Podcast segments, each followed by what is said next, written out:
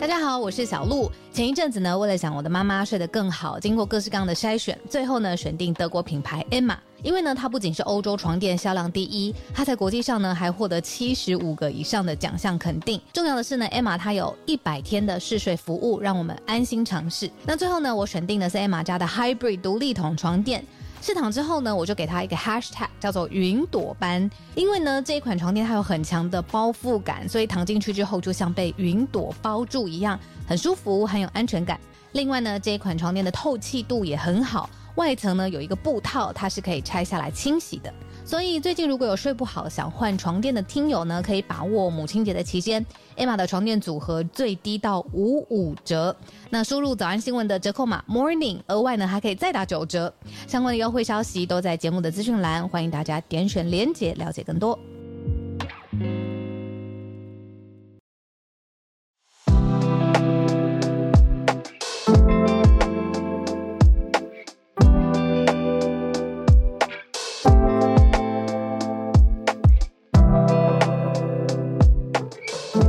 早安，大家早安。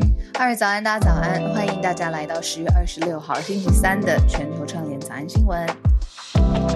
早安，你还好吗？哎，我真的要跟就是大家借借活力。就是我我从因为我们回来之后，就是很一连串的工作，然后生活事情蛮蛮多的，然后我觉得。不知道是累还是什么，就是我觉得我身体上面就是肠化，哎，消化，你看脑也不太行，这样肠胃啊，然后喉咙的问题一直都没好嘛，然后昨天有点肠胃的问题，然后我昨天半夜就是呃，就是有一点那种全身肌肉痛到，就是有一点要发烧，你知道那种感觉，嗯。对，那早上的时候就好一点了，所以现在跟大家一起聊聊。可是我就很想跟浩尔聊一个状况，就是你会不会你身体有一个什么样不舒服的情况，然后你的反射动作是你第一秒就去拿手机查说这是为什么？比如说，一定的，大家不是都这样吗？对，然后大家因为可这样很方便嘛，然后大家就会觉得说，嗯。然后看了前几天，自我自我诊断，对自我诊断，然后就觉得嗯，这应该是可以什么药？然后呢，去药局也会自己就是去 Google，就是这个药要怎么吃，然后是是是呃是怎么样的这个也会自己吓自己啊？对，没错。好，我告诉你，自己吓自己。网络上面的排行第一名，我觉得啦，就是看到两篇呃医学意见完全不一样的。然后，尤其是我自己啦，我自己我听到最多的是，因为我我们女生很常聊一些呃女生，然后准备生小孩，然后或者是妇产科的问题。嗯，哇，那个医学网络上面的那医学，就是不叫医学。呃，就是健康类型的建议可以出现完全相反的时候，我看我身边的朋友都脑炸爆炸。嗯，我前几天跟一个朋友聊到，他是讲到说，呃，育儿也会有类似的情况，就是会有两派完全不同的学者或者是观点。那妈妈看了就会觉得，到底到底要听哪一边？对啊，那那个朋友蛮聪明，他说他最后只听一家，他觉得非常信的。他觉得也顺也也符合他的个性跟符合他的偏好的。他说要把一些杂讯去掉，不然会自己 很辛苦。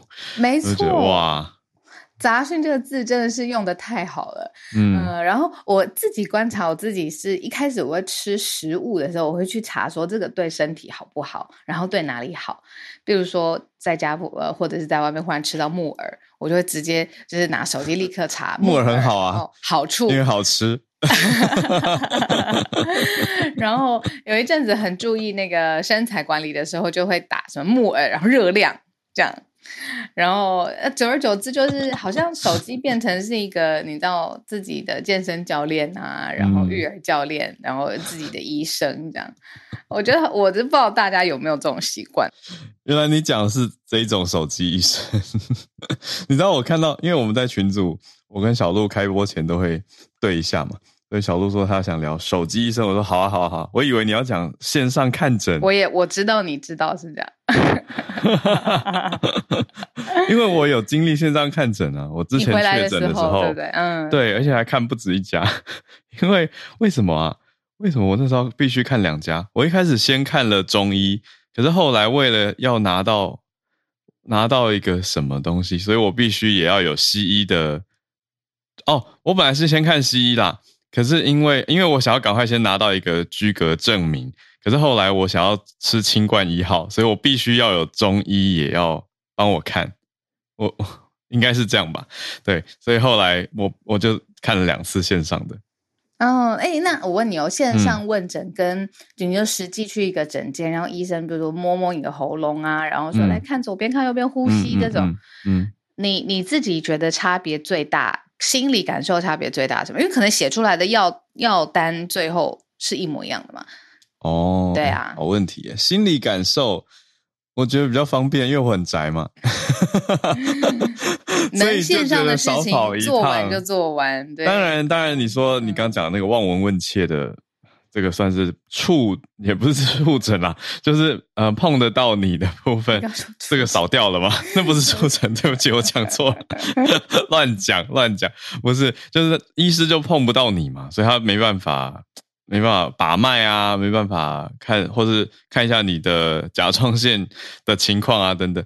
但是他只能用观察的，所以有这个差别啦。心理的感受，我倒觉得线上有另外一种很奇妙的亲密感。我这样讲会很奇怪，就是大家可以想象吗？因为医师平常跟你虽然是面对面，可是不一定有很近的感觉。可是线上看诊的时候，医师会用前镜头自拍。所以会觉得医师很像他必须要跟你面对面，对，就像我线上教课，我有时候我反而更能看清楚每个学生的表情。好笑哦，对，因为有些问诊的医生，就是说他如果在诊间，他可以一直面对他的电脑，然后他连问话他也不太。他就用你的耳听觉型的人，就是用耳朵就靠近你，用耳朵方向对着你这样子。对啊，有一些医师就是一直看着荧幕说：“来，怎么了？”然后你就讲讲讲，他就嗯，一直点头，一直打字嘛。下一位转过来检查你的时候才检查一下，然后又转回他的荧幕。有方向感哦，画面感。很多医师都这样啊，对啊。可是线上看诊变，他必须要面对着镜头，必须看着你。就像我线上教课也会觉得，哎，明明是团体班，可是我可以看到每个学生的表情特写，嗯，就是跟平常平常。面对一群人是不一样的感觉，真是细微的观察，太酷了。看医生这个真的是可以聊到无穷止境，因为好像。因为我不知道是因为健保的关系还是什么，就是如果在年龄长一点，大家一定也都在医院看到过，就是去医院看看病已经是他们就是社交生活的 一部分了，是，对不对？对啊，所以然后呃，健保啊，开药啊，因为疫情之后又变化很多种新的类型，然后到手机的时代，至少我们没有办法那么常去医院挂号的话，就是自己先用手机查一下。嗯嗯嗯，很很有趣的现象。聊天室也很热闹，大家都很有感觉。好，谢谢大家的响应。好，那我们来差不多时间了，也来进到今天的四题重点盘点喽。啊，待会八点半一样有每个礼拜的 SMC 早科学的时间，我们就先讲一下今天是哪四个题目。今天的好，刚刚很生活感，现在回到国际上面的重大议题。第一题是乌克兰要重建德国在推动新马歇尔计划。好，这个我们待会来讲一下它到底是什么样的意思哦。好，德国跟欧盟的领袖一起来推动的一个计划。在第二题是在美国来的消息，美国曝光了三起涉及到涉华间谍案。好，这里华是指中国啊，PRC。的间谍案叫做猎狐行动，还有跟华为有关系哦，所以这个华也可以双关是华为。第三题则是 Meta 的一些股东希望 Meta 要省一点，要减少支出啦，所以甚至提出要建议 Meta 应该要裁员来削减支出，认为砸太多钱在元宇宙了。最后第四题则是二十大之后的媒体报道观察，观察到有一些富豪。正在抛售他们的豪宅，那显示出了一个信心的转换。中国的一些富豪，还有一些台商在售房产、售资产，结果上海的豪宅暴跌了百分之四十，值得关注。财经方面，好，我们就一题一题来跟大家分享啦。就先从这个乌克兰的重建开始讲起。什么是新马歇尔计划？嗯，讲到什么是新马歇尔计划，我们就来聊聊原先最早的马歇尔计划是什么。在这边呢，帮大家整理科普一下哦。这个其实它的官方名称马歇尔计划比较好记哦，它的官方名称是欧洲复兴计划。从字面上面就知道，时间点是在二战之后。当时呢，西欧各个国家其实有受到战战争的影响很严重，因此呢，美国对于这样子的西欧各个国家就开始进行了经济上面的援助，尤其是基础建设上面有重建，那这个马歇尔计划非常的重要，也对于欧洲国家之后的发展，还有为什么我们都说啊，美国是老大哥，这种世界的政治格局有非常非常深远的影响，而且跟我们有一点关系，就是这个。之后，韩战就爆发了，然后经济的援助也就扩散到亚洲第一岛链上面的国家。这个是马歇尔计划当时发生的背景。反正最重要的核心关键字就是重建，尤其是基础建设建设的重建。好，那为什么在乌克兰要有一个新马歇尔计划呢？时间点呢，是因为德国跟欧盟的领袖。在柏林碰面了。他们在柏林碰面的时候，就是现在的轮值主席，他我们常常讲到他，就是他现在值日生了，值日主席这样子，叫做肖兹。他就说，特别特别要在乌克兰，未来是非常非常重要的一段重建期，所以要来启动这个世代上面最重要的任务，就叫做新马歇尔计划。虽然。俄罗斯入侵这个战火持续延烧当中，但是呢，未来数十年要修复乌克兰，要升级重要的基础设施，然后也因为这叫新马歇尔计划嘛，当时是一个很多国家一起联心动起来的，所以肖兹他就说，希望新马歇尔计划可以受到国际社会的支持。嗯，这个叫做 Marshall Plan，算是早安英文啊，但这次是一个新的马歇尔计划，有点是唤起大家过去的。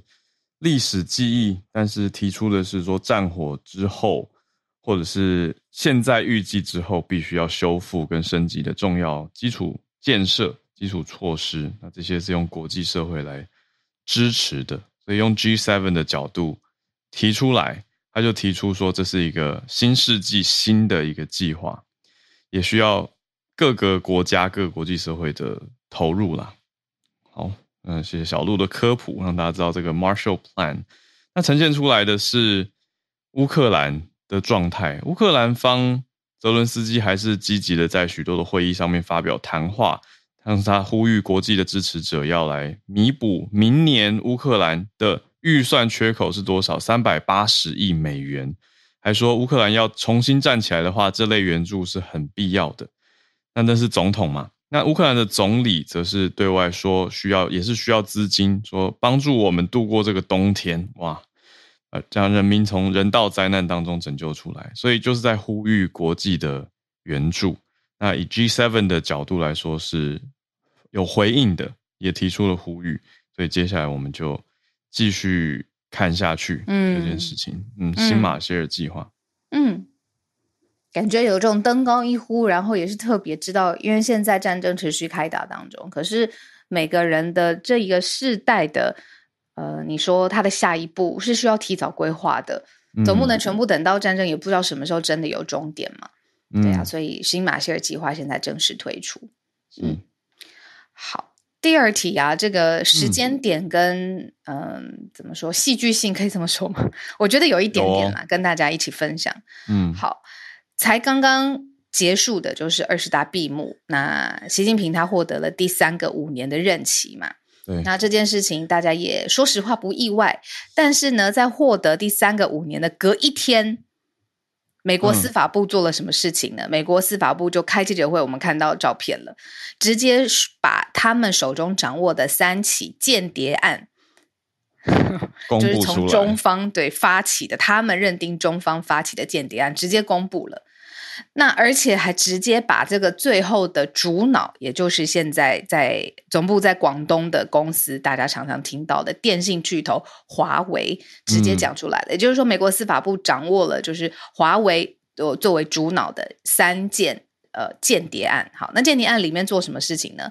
他们用很新的方法，比如说虚拟货币，或者是用珠宝。或是现金去买，想尽办法在美国买到非常机密的联邦文件。嗯嗯，然后里面呢，这个联邦文件又会给到他们就是的老板嘛。那刚才就是说了，这个美国司法部已经公布是华为是背后的这个主脑，然后呃已经提起了公诉。那其中三件当中还有两人呃就是间谍已经被捕了，嗯所以就是算是情报官啦。然后又就是就是对华。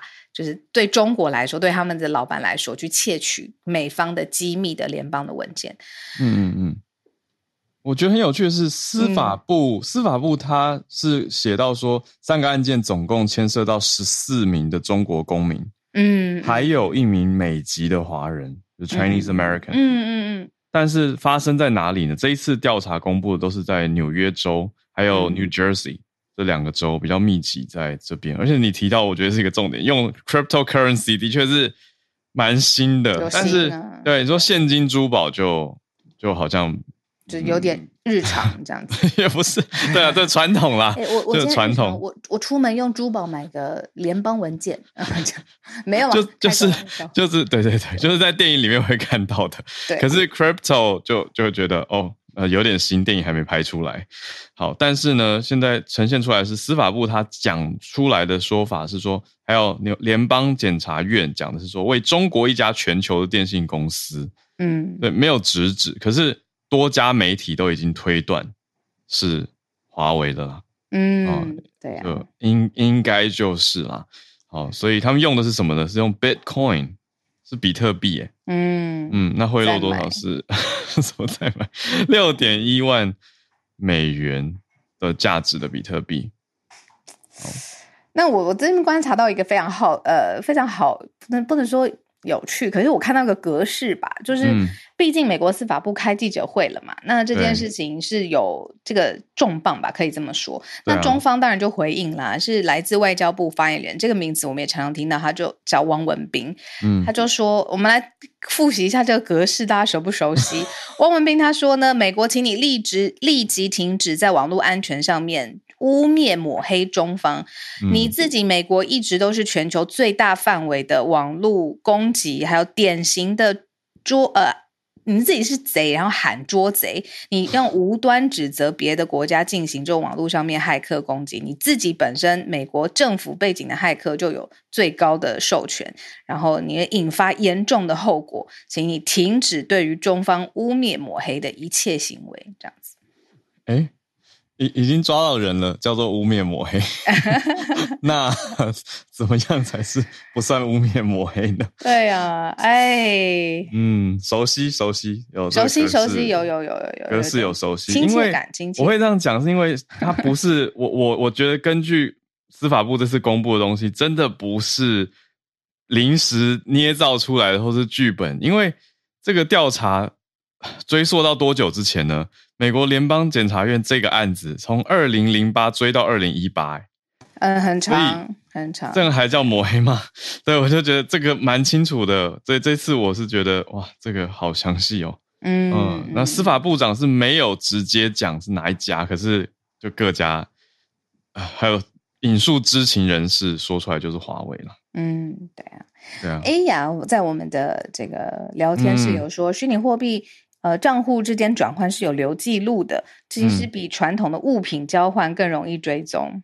嗯嗯。哎，我我在看什么呀？那一天在看《无双》，无一部港片。嗯。我的呃，sorry，我是忽然间想到，跟这个涉谍、涉呃间谍案没有关系，就是是一个假造美钞的呃艺术家。广阔艺术家，然后的一连串的 一连串的呃发生的事情，这样是 con artist 吗？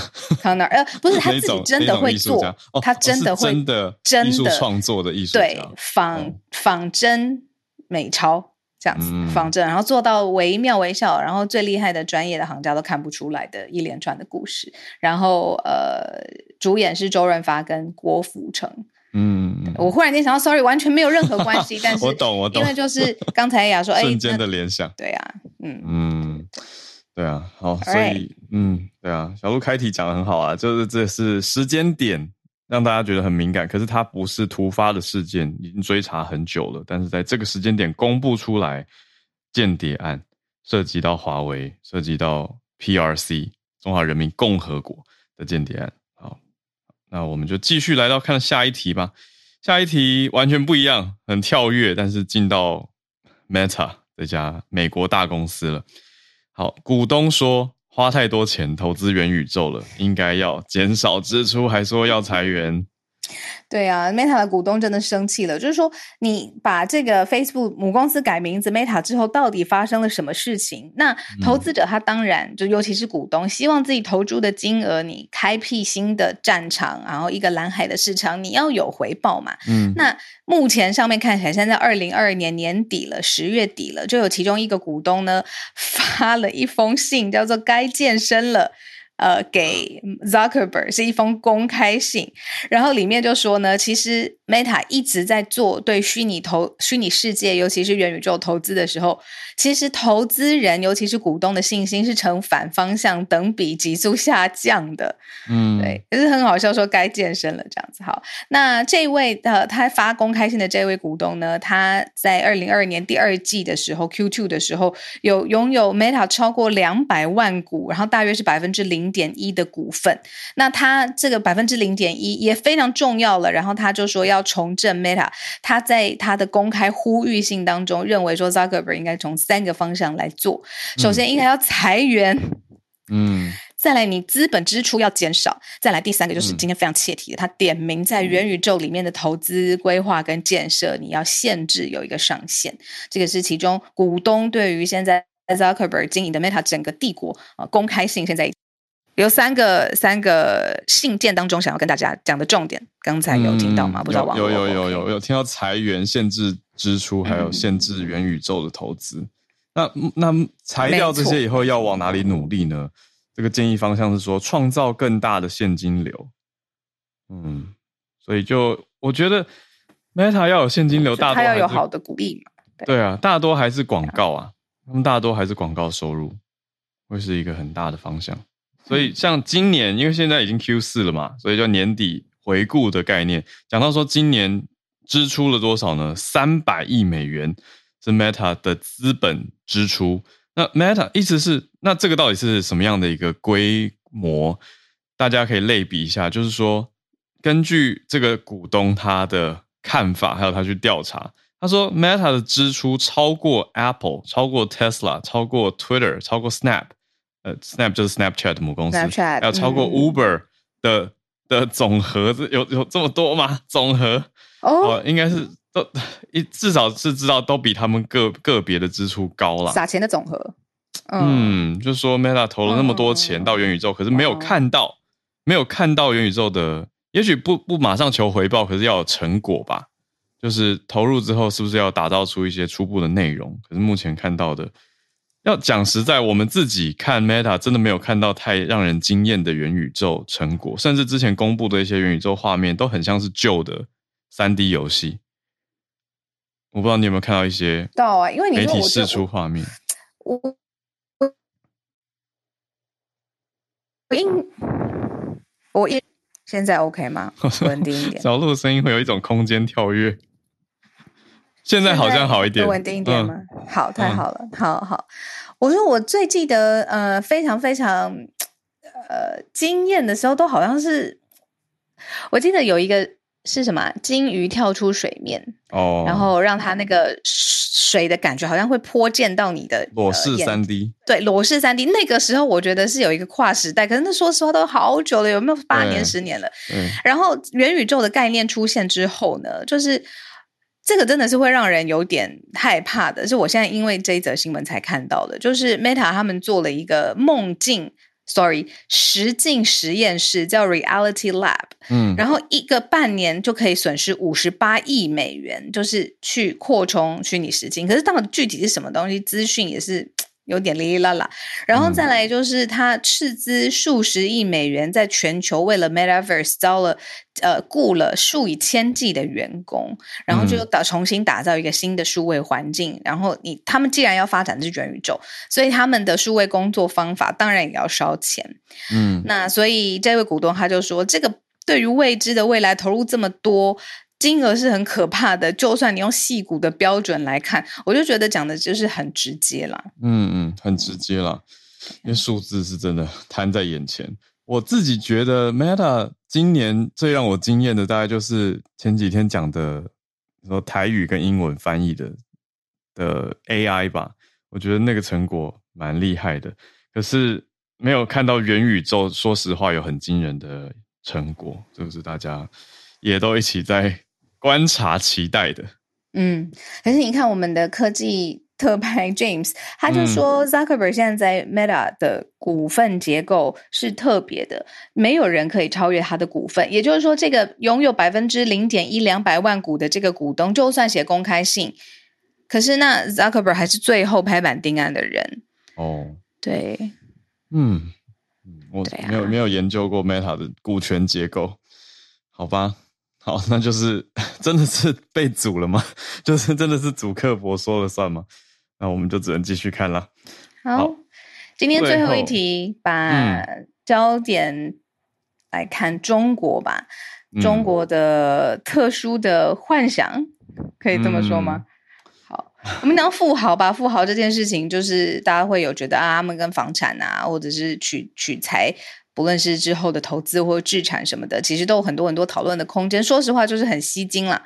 可是最后一题，我们想跟大家分分享的就是说，现在在中国，尤其是二十大闭幕之后，其实让所谓这些资产阶级或是净资产非常非常高的这些好所谓富豪等级好了，他们对中国的未来是好像有点悲悲悲观的这个方向，所以他们会贱价抛售资产。以上海来说。豪宅暴跌百分之四十是很常见的事情，就赶快想要出手，就是把自己在上海的置产的地方，就是。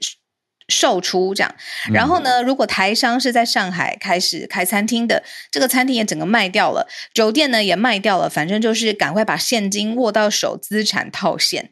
那就有这个上海的房仲业者，就是说大量的豪宅都比市价跌百分之三十四十是很正常的事情。大家想要离开，如果再不卖就来不及了。对，因为通常什么时候会卖房子？你就是很缺现金的时候，或者是要离开一个地方的时候嘛。大多是这两个情况，不然的话，可能还是会保留继续另作他用。那根据 RFA 自由亚洲电台去采访报道，他们采访了上海的房仲业者，在讲最近的趋势，就发现有人抛售。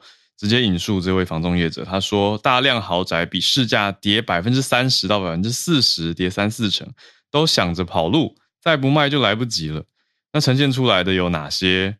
大概讲一些。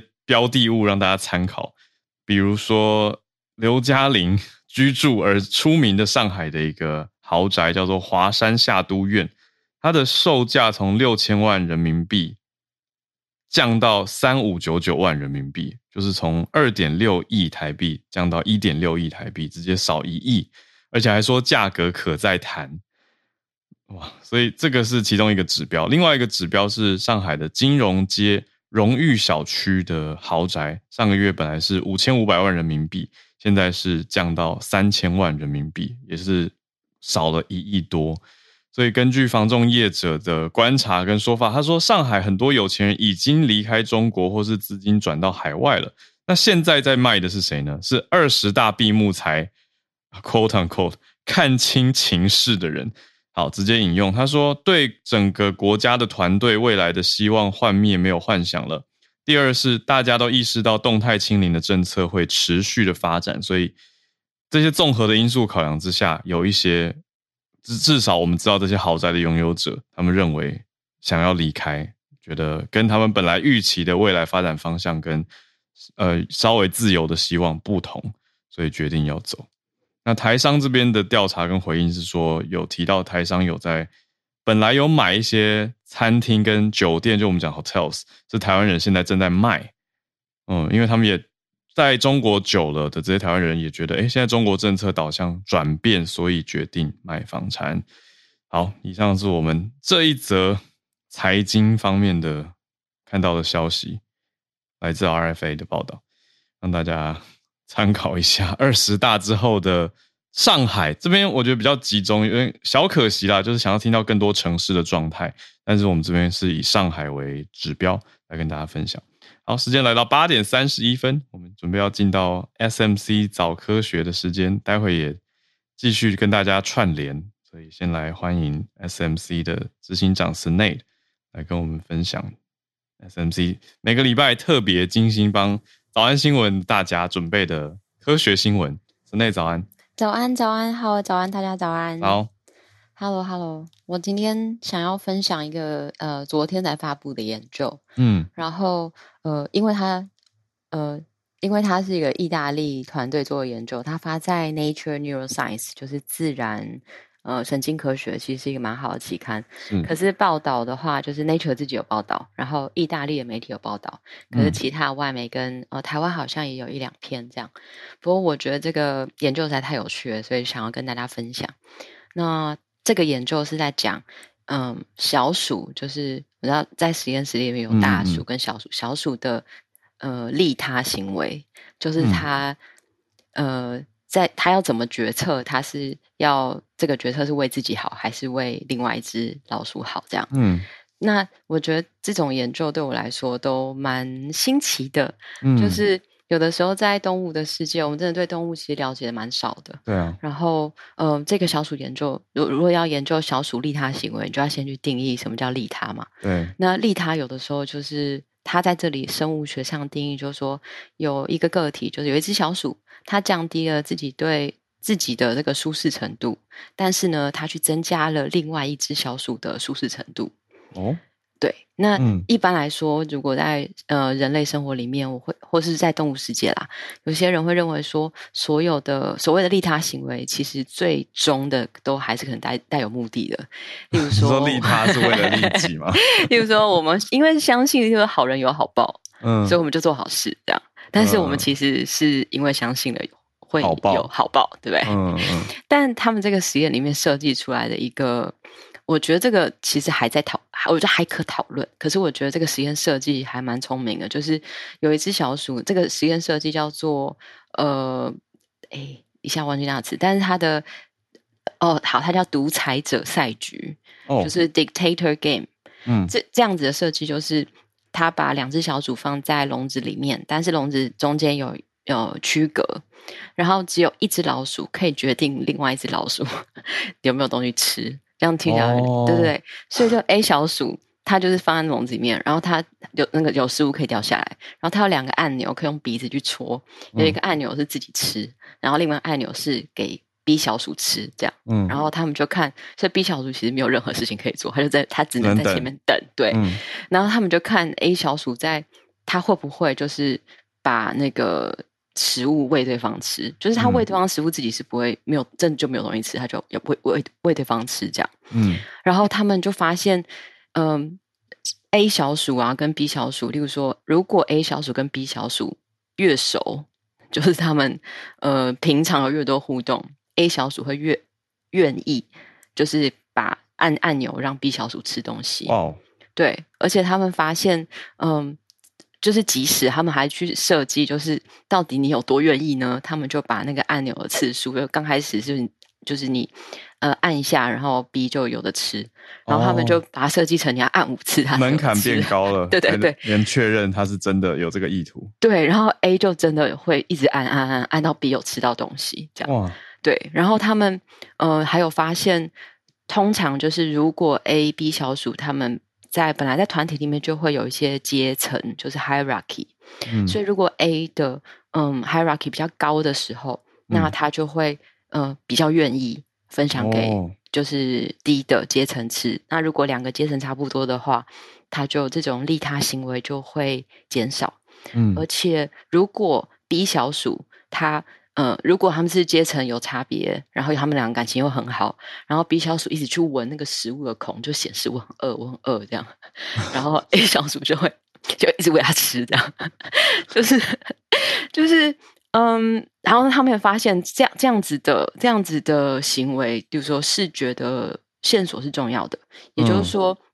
如果他们把中间的那个，就是想把他们两个分隔出来的那个地方，让他们互相看不到彼此。对，让它变不透明的，或是嗯他们中间曾经有就是把，所以不透明的意思就是 A 小组只能听到或者闻到他的声音，哦，所以即使是这样的状况，如果你看不到他，他的行为就有点随机，就是一下给弟弟吃，一下给他吃这样。但他如果可以接收到对方的那个社会社交的讯息，嗯。那他就会表现的，如果在这些条件底下，他就会一直想要为对他好这样子。那我觉得这件事情，光是听这样的动物实验，我觉得就是很有趣，就是一个小小的，性化，对，有一点，嗯。对，但是总嗯，我觉得更厉害是他们去看这样子的行为，它其实是有里面的大脑机制的，嗯，就是他们呃在大脑里面就先讲有两个，就讲两个好了，一个是杏仁核。大家如果只听过杏仁核的话，它嗯是在我们的脑里面很很蛮中央的，左右各有一个很中央的一个小小的一个像小小圆球一样大拇指的嗯指甲这么大的东西。嗯然后它主要嗯跟情绪比较有关，就如果你很害怕的时候，通常杏仁核就常常会被提到，就是它你会看到它会活化。愤怒跟恐惧这些情绪都有对对对对对，所以它其嗯实是跟情绪连接很强的。其实有的时候大家会觉得开心啊，像只要是情绪，其实就跟杏仁核有很大的关系。嗯然后另外一个脑区是前额叶，前额叶就是呃在我们的那个额头后面的那一区。嗯那前额叶它大家会比较认为它是跟做决定有关的。嗯。然后他们就发现，如果你是呃有很多利他行为的，通常呢是呃杏仁核的活化会比较强，然后它会连接到前额叶，也就是比较简化讲，就是你有这个情绪，你可能你有这个情绪之后去决定你的行为，这样。恻隐之心，对，有一点他们在这这个篇文章他真的 argue，就是小鼠是有同理心的，嗯嗯，但是这个当然就是只是一个讨论，因为你真的没有办法知道他这样的行为，就还是需要其他研究啦。不过就很像，那他反过来，如果是比较多利己行为，就是按按钮给自己吃的，嗯那他通常就是由前额叶发动，嗯，很理性决策，然后对，然后他的那个杏仁核的就会比较呃活化就比较少，所以他其实嗯是、他在我觉得他不只看到呃就是动物的行为有这样子的现象。我觉得嗯更厉害的是，他看到了在大脑里面的机制，它其实是这样子现象是有有一个证据在那里的，这样。嗯对对对对。然后呃，这样子的研究，它算第一个，我觉得它利它重要的是，它建立了小鼠要研究小鼠利他行为的一个模式。因为过去其实大家会研究大鼠或其他动物的利他行为，可小鼠很难研究。小鼠比较常研究的是攻击行为，就是、哦对。但是它这个实验，它设计出一个好像可操作的嗯方式，所以接下来如果要六呃更细的去研究神经机制的话，这是可使可使用的。嗯，再来就是其实有非常多嗯、呃社会相关的嗯、比如说社会情绪障碍这样子的疾病，那它可能就跟大脑的某一些区域或者某一些连接很有关系，所以它等于是也开启了另外一个方式，可以让大家去理解到底这种社会性的跟情绪有关的行为跟疾病有没有就是其他的研究可能这样子，嗯跟大家分享。哇，谢谢 n a 我我自己觉得这超级有趣的，因为你刚刚点出的这几个点以外，就是会我我们我们那种听的都觉得很像在看一个电影，就是有一种就是看哎、小鼠要不要救他的伙伴，或者帮助他的同伴的那种，画面要不要。帮助小伙伴的决定？嗯，要那对对啊，而且有牵涉到的，刚刚讲的那个社会性是很复杂的嘛，就是还有牵涉到他们的 hierarchy，就是比较老大一点的 小鼠就会比较大方，对啊，这些就会让让人听了，虽然实验可能还没办法直接推断到这么直接的没错说，哦它在跟人还是嗯有一个距离。不过是可可是听的人自己会有想象跟 联想跟揣测，我自己就会一直觉得哇，哇然后就会觉得啊，老鼠的动物性或是人性还是有一些跟我们有一点共通的感觉。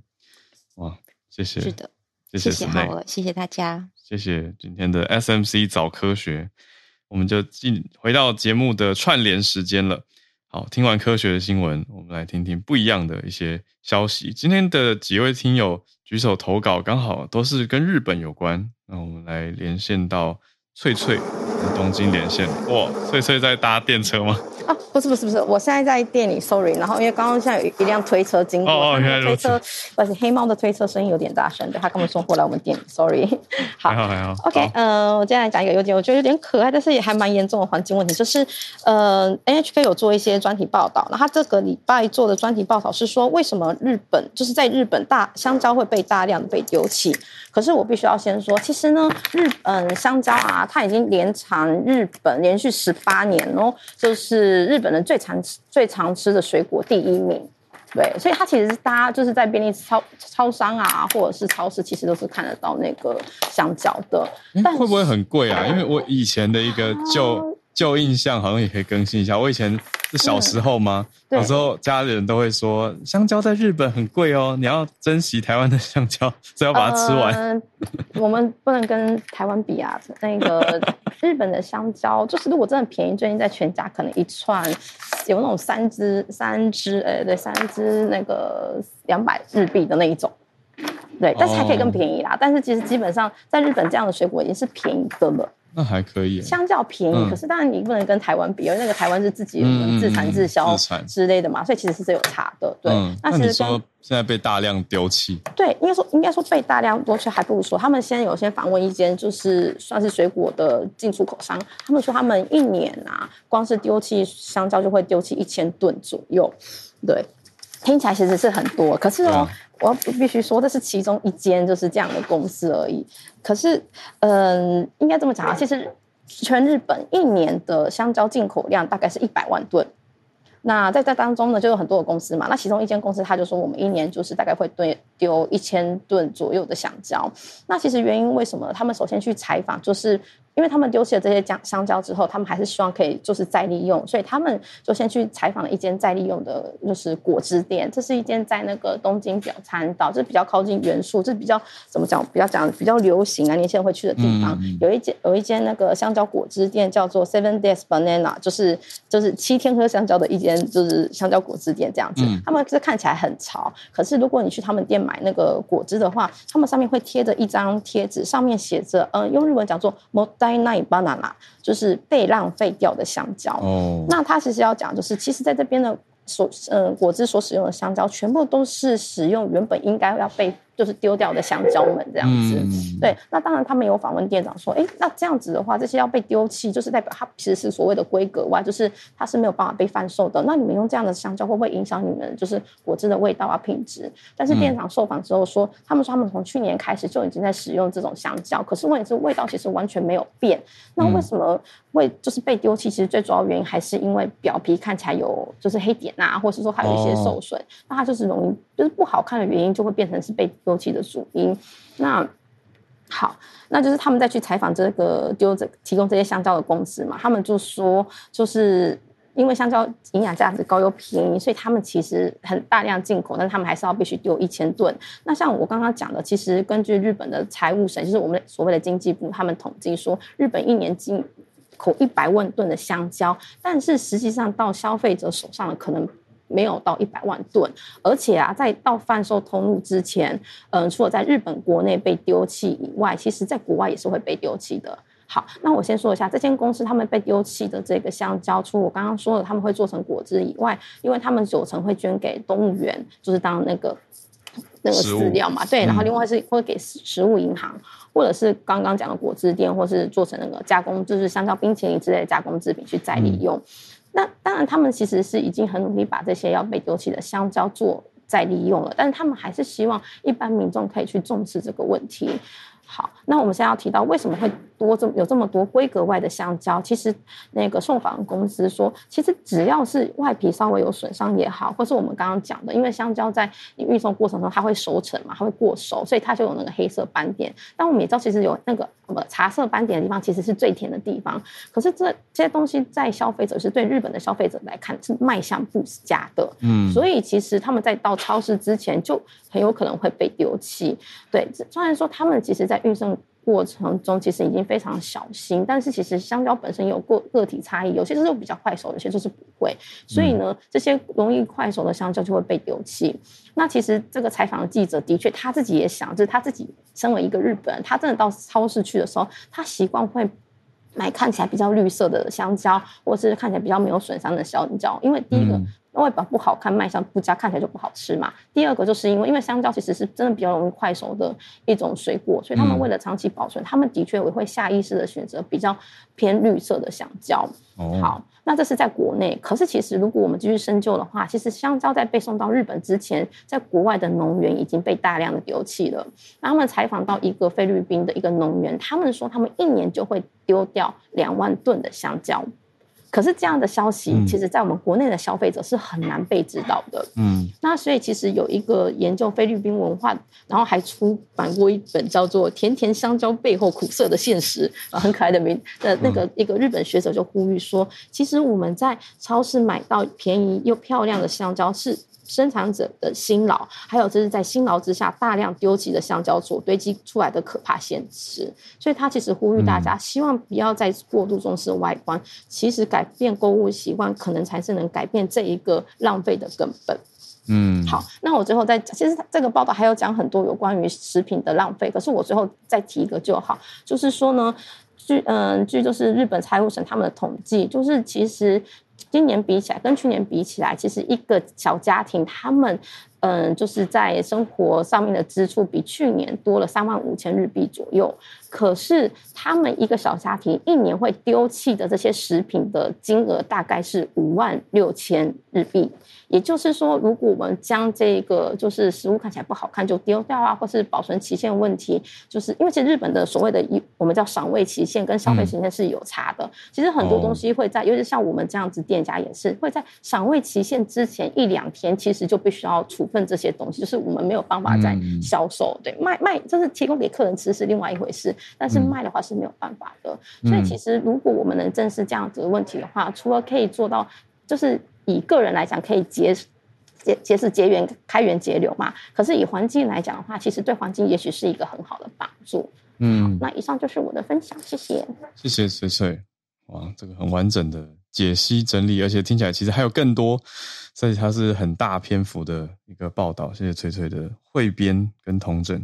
那我们继续来连线，刚刚说，哎，也是跟日本有关的消息。我看到林氏在讲和牛吗？林氏早安。哎，Howard 早，小鹿早。呃，先说声抱歉，因为礼拜一刚好在公站在公司外面，然后那个飞机飞下来的声音就有点大。OK，好。那呃，这一篇是来自这个日经新闻的中文版。那它的标题叫做“一味追求雪花肉，让正在让这个日本和牛遭灾”。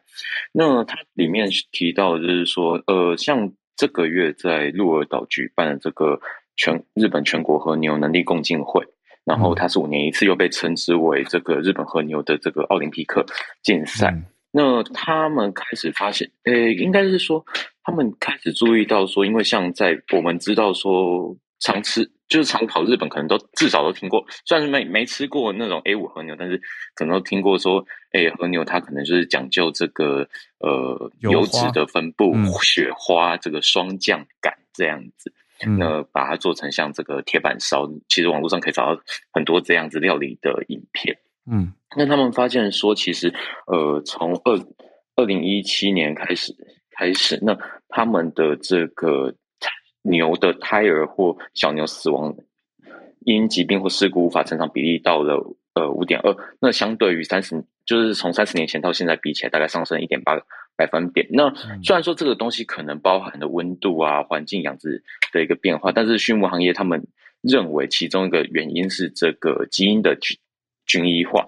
那它其实反映在说，因为现在追求这个双向至上主义，然后为了去找这种呃更容易产生雪花纹的特定公牛，所以说在二零一八年的时候，他们的交易的三十一头小牛中，有超过三成其实它只来自五头牛的精子，那可能前十五头种牛所产生的这个小牛占占达六成左右，所以其实呃大部分牛都会为存在着一个近近亲关系，那也让冰库县就是我们知道这个生物牛的产地，它的这个近亲配种系数达到了二二十四点五四趴，那在这个十年前。这个三十年里面上升了大概十趴左右。那嗯呃，他们也认为说，这个冰库县就是在兵库县这个地方发生的问题，可能未来会在全国也都有可能发生。就是你一味追求呃可能 A 五的部分，那它也让所谓 A 五和牛在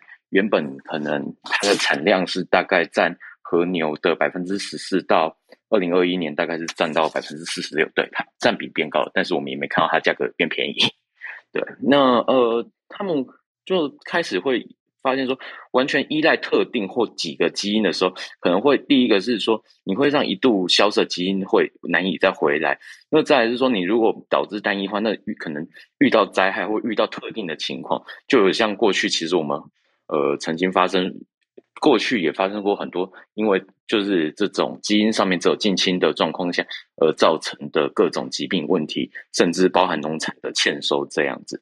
那日本可能开始会考虑，那可能会从一些地方下手，就是说我先在评价这个和牛的风味的时候，我除了说去评价这个纹理以外，我可能还会再增加一些评评比的项目，包含可能它的油酸啊，它的。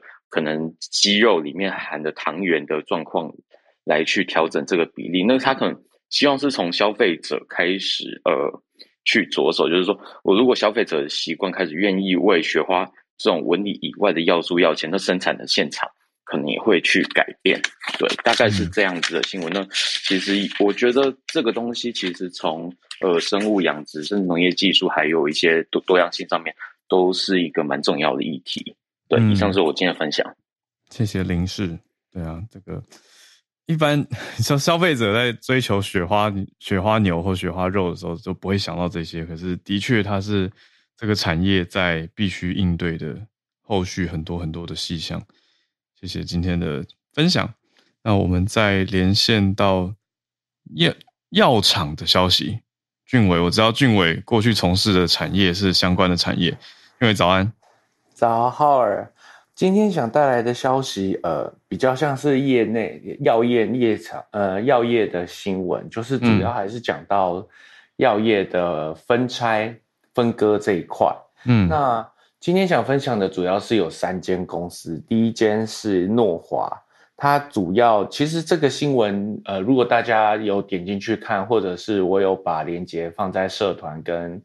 呃，留言板讨论区，那大家如果点进去看，会知道其实诺华之前前几年买了 Sandoz 这一间很大的玄冥药厂，那但是这近呃二零二三年，就是明年的下半年会把 Sandoz 这间玄冥药公司再分拆出去。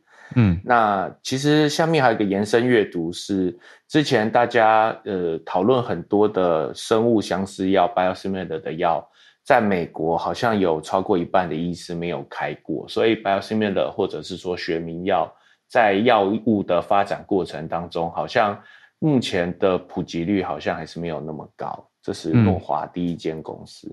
嗯，那第二间 GSK 就是葛兰素史克的话，它其实呃。公司里面也有很多也很有名的药品，那但是他要做的分拆是，他想要把消费保健药品，像是大家知道的，呃，有一些牙膏，有一些东，有一些就是呃，有点像是生活用品的药，那个部分要分拆开来。嗯，那第三个部分是胶生，胶生的话，它里面也有很多。呃，生活类的东西，比方说李斯德林啊、路德清啊，然后止痛药泰勒诺，大家可能比较常听听到的。那交生的部分，其实它就是要把一样跟那个前面提到 GSK 一样，就是把消费保健的这个部分产品线分割出来。嗯，那分拆的主要原因，其实文章的后面也有提到，主要是专注在高毛利的药品，也就是。药厂回归到药厂这一块，那民生必需品的这一块还是把它分拆出来。那我觉得药业的并购跟分拆其实是一个不断滚动修正的过程。那对投资人来讲，最大的好处是可以更明确的知道，哦，我买的股票到底是买药厂还是买民生必需品这些东西。然后我觉得也是可以提供给大家参考。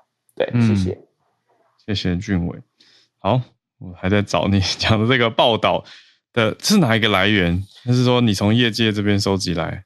对对对，因为这个这个的名称叫做 Pharma Scan，它就是主要就是会整理一些国内外的医药新闻。嗯嗯，对对对，我有放在社团跟留言板。好，对对对，谢谢俊伟的分享。对，那嗯嗯，其实，在每一次的合并啊、并购啊这个过程当中，其实这个新闻里面前面就有提到，就是其实像以诺华为例的话，在今年的夏天就已经裁掉八千个人，省了十亿美金，然后未来也会持续的裁掉一千四百名。那要目目的就是为了要达到未来的五年要创造每年四百分之四成长的目标。所以其实，嗯，我觉得是就是将本逐利嘛，就是每间公司为了求生存，就是要会做出这类的调整。那，嗯，药业只是其中一块，我觉得是可以从这个当中反映出来滚动产业滚动调整的脉络。对，嗯嗯嗯，哇，好，谢谢业界人士的分享。那我们今天的串联也差不多来到了尾声。今天谢谢早科学 SMC 的森内，还有跟我们串联的翠翠、林氏跟俊伟。好，谢谢大家。那 小鹿，小鹿也要再多休息。我们今天的串联就在这边告一个段落，也跟大家预告一下，礼拜五会播放专题，所以明天会是我们这个礼拜最后一次的 Live 串联早安新闻的时间。礼拜五的专题已经访问完成了，嗯，非常非常有趣哦，让大家嗯稍微先卖个关子，然后有有看到我 Instagram 可能已经知道了，但礼拜五的受访来宾母语不是中文，好，我就先讲到这边，但就很值得大家听。但我们礼拜五的专题还会是中文的节目，所以是早安新闻第一次采访母语不是中文的来宾。嗯，真的是我们这个一年多来第一次有这样子的做法，还蛮有意思的。当然，之前访宾应该说我们的听友当中，一直其实有母语不是中文的。我们有些听友是用我们节目在学中文，大家知道吗？是很进阶的中文练习跟听力的练习，我觉得都很有意思了。所以谢谢大家的持续贡献跟串联、收听、支持等等。好，也而且顺便最后提一下。我们最近小编说他有点困扰，因为小编忙不过来。小编说，嗯，最近可能从前几个月吧，就有一些支持 Premium 社团的听友，好像信用卡有换，所以要记得主动来联络小编。那小编就在提供换卡设定的账号，给不是账号，就是我们的那个网址吧，应该会把网址给大家，所以再麻烦大家啦。好，也辛苦小编。那我们今天的串联就在这边告一个段落，明天会继续早上八点跟大家串联，也请大家礼拜五早上要听专题的节目啦。好，那我们就明天见，大家拜拜。